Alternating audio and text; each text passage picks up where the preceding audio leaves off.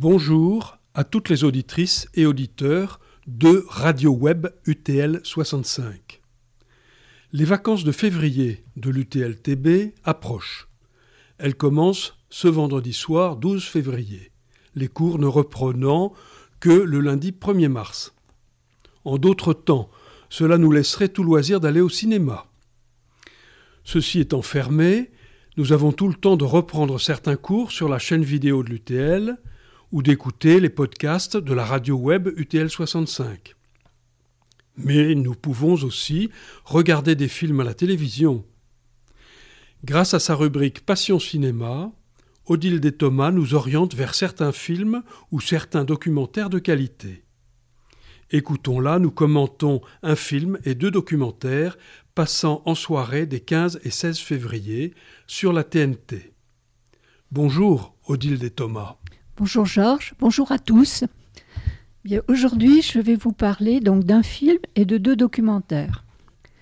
Alors, le film, c'est le film Network, dont le réalisateur est Sidney Lumet. Ce film a reçu quatre Oscars en 1977 meilleur acteur pour Peter Finch, meilleure actrice Faye Dunaway, meilleur second rôle Béatrice Strecht et meilleur scénario Paddy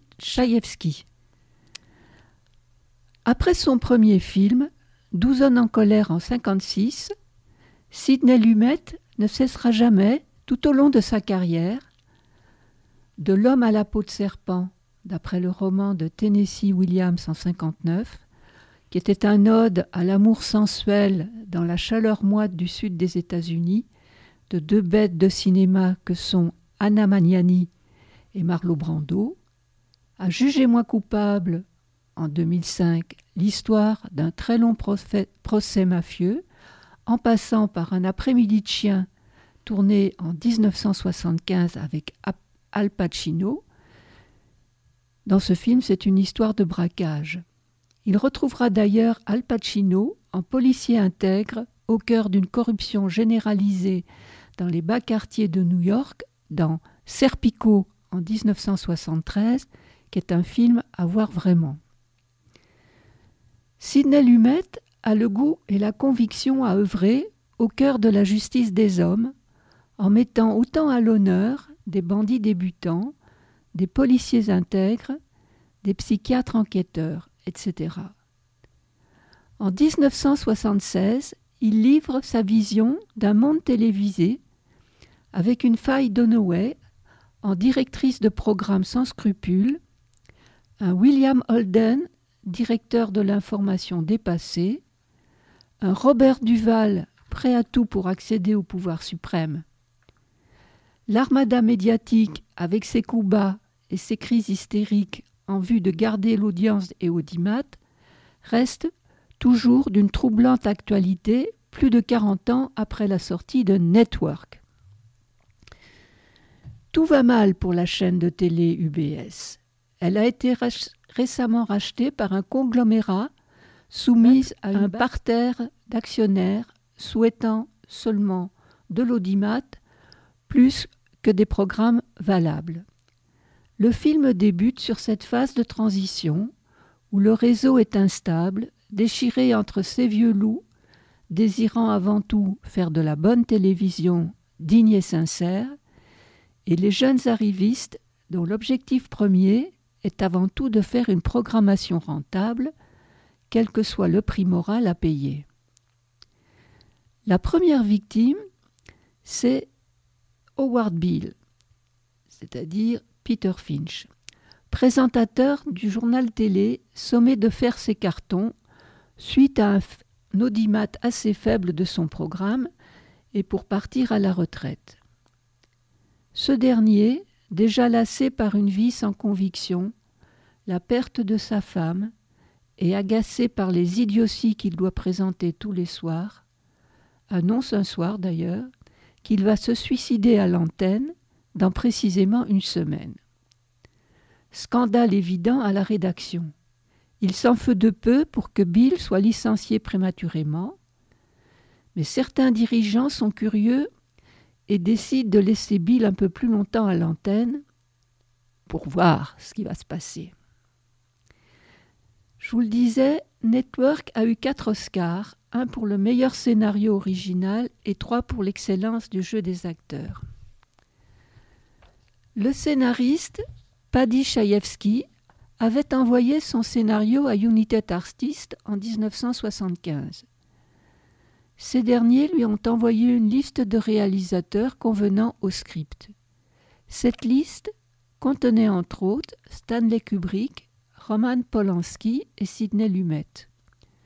Kubrick reçut comme les autres le script et donna une réponse plus que favorable pour le réaliser. Mais Chaïevski ne voulait pas voir sa vision des choses déformée par un auteur. Il voit son scénario comme étant le point final fixé dans la roche.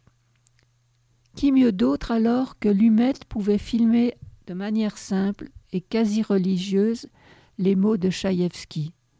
Et réussir à en faire, à de ce film un monstre de mise en scène classique, subtil et efficace. Bien que réalisé en 1976, le film, il me semble, trouve encore plus d'écho aujourd'hui qu'à l'époque de sa sortie. La course à l'audimat avec le sensationnel semble toujours de mise, même si aujourd'hui il a trouvé bien d'autres canaux. Petite info pour nos montagnards. Peter Finch est le fils de George Ingle Finch, membre de l'Académie des sciences et membre de l'Ordre britannique et alpiniste chevronné. C'est le propre du cinéma, quand on s'intéresse aux acteurs, aux scénaristes, aux réalisateurs, que celui-ci vous emmène vers d'autres points et que vous avez envie d'en savoir un peu plus. C'est pour ça que je vous parle de son père. Son père est un compagnon de cordée et très grand ami de Georges Mallory, mort en 1924 lors de la deuxième expédition sur l'Everest. Son corps, parfaitement conservé, ainsi que ses vêtements, furent retrouvés en 1999 sur la face nord, très très près du sommet, et en 1933, on a retrouvé son piolet à 8460 mètres. Le mystère sur la mort de Mallory plane. Est-il mort en redescendant du sommet ou est-il mort en montant? D'autant que Mallory avait promis de laisser la photo de sa femme sur le sommet de l'Everest. Le mystère demeure. À vous de regarder et de chercher, parce que bien d'autres choses courent à ce sujet. Et Hilary et Tenzing, en mai 1953, qui ont vaincu l'Everest, Hilary dira en redescendant Je suis de toute façon le premier, car le seul à être redescendu vivant. Sidney Lumet est considéré comme le maître du polar juridique. La plupart de ses films traitent directement ou indirectement du système judiciaire. Lumet a aussi écrit en 1995 un livre, Making Movies, réimprimé. Tout au long des 218 pages, il raconte ses souvenirs de metteur en scène et en profite pour faire part et donner de nombreux enseignements. À l'occasion de son décès, un journaliste a déclaré que lorsque ce livre est paru, les directeurs des écoles de cinéma n'avaient plus rien à enseigner, car si les élèves lisaient ce livre, ils sauraient tout. Sidney Lumet a une cinquantaine de films à son actif. Alors je vous rappelle, c'est le film Network, le lundi 15 février sur la 5 à 20h50. Pour rester dans la manipulation médiatique et politique à grande échelle, je vous propose sur Arte, le mardi 16 février à 20h50, un document de la scénariste anglaise Jamie Roberts, Murdoch, le grand manipulateur. Pour une fois, je vais vous parler non d'un film, mais d'un documentaire en trois parties sur l'empire médiatico-politique de Robert Murdoch. Faire une chronique filmique, cela implique un intérêt ou de bons souvenirs pour le sujet traité. Le metteur en scène, les acteurs, le script que l'on a envie de partager. Pour ces prochains jours, j'avais pas eu trop d'envie. Par contre, voir décrypter l'histoire, les dessous de cet empire, son pouvoir destructeur, ses manipulations de l'opinion, et les dégâts, voire les effets contre-productifs en matière éthique et morale que de telles entreprises peuvent engendrer, m'intéressent au plus haut point. Regarder ce documentaire peut nous faire comprendre beaucoup de choses sur les médias en général et les arrière-pensées de certains. Rupert Murdoch est né à Melbourne en 1923. C'est un homme d'affaires australo-américain et 76e fortune mondiale. Murdoch possède un véritable empire médiatique d'ampleur globale qui a, dans les années 80-90, était propriétaire de nombreux sites Internet ainsi qu'un grand nombre de journaux, dont le New York Post aux États-Unis, le Times au Royaume-Uni, mais il faut dire aussi qu'il possède la quasi-totalité des journaux du pays, notamment le Sun. Il possède également un réseau de télévision incluant la chaîne Fox News. Cet empire familial gigantesque qui a joué un rôle important dans le Brexit et l'élection de Donald Trump, est sur le point de se disloquer. À 86 ans, le magnat Rupert Murdoch a pris comme décision à la fin de l'an dernier de vendre ses actifs, ne trouvant pas parmi ses enfants quelqu'un capable de lui succéder.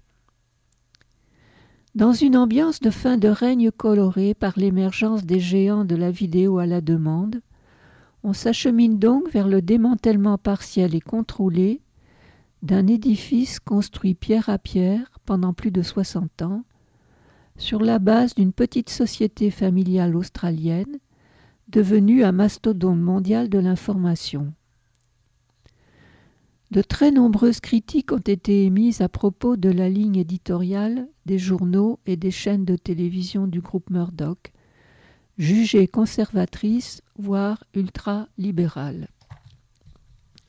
Dans ce reportage de la série Théma sur Arte, on va suivre cette plongée saisissante mais réelle dans un monde de collusion, souvent contre nature, où la morale et le bien collectif n'est pas de mise à voir et à méditer le mardi 16 février à 20h50. Alors je voulais vous parler d'un autre reportage qui aura lieu le 14 février à 21h05 sur France 4. Parler de ce documentaire, c'est un hommage au travail du couple Isabelle Clark et Daniel Costel. Ce documentaire s'appelle Apocalypse, la paix impossible, 1918-1926. Ce couple est magnifique dans sa recherche de documents qu'il nous présente assez régulièrement. Leur expertise est mondialement reconnue. Ce sont des productions de qualité, des recherches de bouts de film en Europe, au Canada, aux USA, partout dans le monde où on peut trouver des images et ainsi sauver des témoignages. Isabelle Clark et Daniel Costel se rencontrent en 1989 et se marient en 1990. Depuis 1991, ils travaillent ensemble pour le plaisir de fouiller dans les greniers de l'audiovisuel et de raconter le monde d'autrefois pour mieux comprendre celui d'aujourd'hui. Ils fondent en 2002 la société qui porte leur nom. Ils sont copiés, jalousés ou encensés. Ils font systématiquement l'événement. Ton, narration, colorisation, Isabelle Clark et Daniel Costel ont bouleversé les codes de la saga historique. Le label Clark et Costel estampille des films historiques pour toutes les chaînes, en France et à l'étranger, et sur tous les sujets les plus divers les harkis par exemple, l'occupation, la guerre d'Algérie, le débarquement. Copiés et jalousés, ils font systématiquement l'événement quand ils sortent un, documentaire. Aujourd'hui, ils ambitionnent d'écrire le XXe siècle en images. Dans cet, épisode d'Apocalypse 1918-1926, nous voyons la naissance d'un monde nouveau. La guerre est finie, mais est-ce vraiment la paix? L'Autriche et l'Empire ottoman implosent. La Russie connaît une guerre civile atroce avec la victoire des bolcheviks. Des réfugiés par millions parcourent l'Europe. La grippe espagnole fait 20 millions de morts. Le traité de Versailles écrase l'Allemagne et y plante les germes du ressentiment et le nazisme. On y voit les gueules cassées, le début en Italie du fascisme, l'isolationnisme américain, les divisions au Proche-Orient.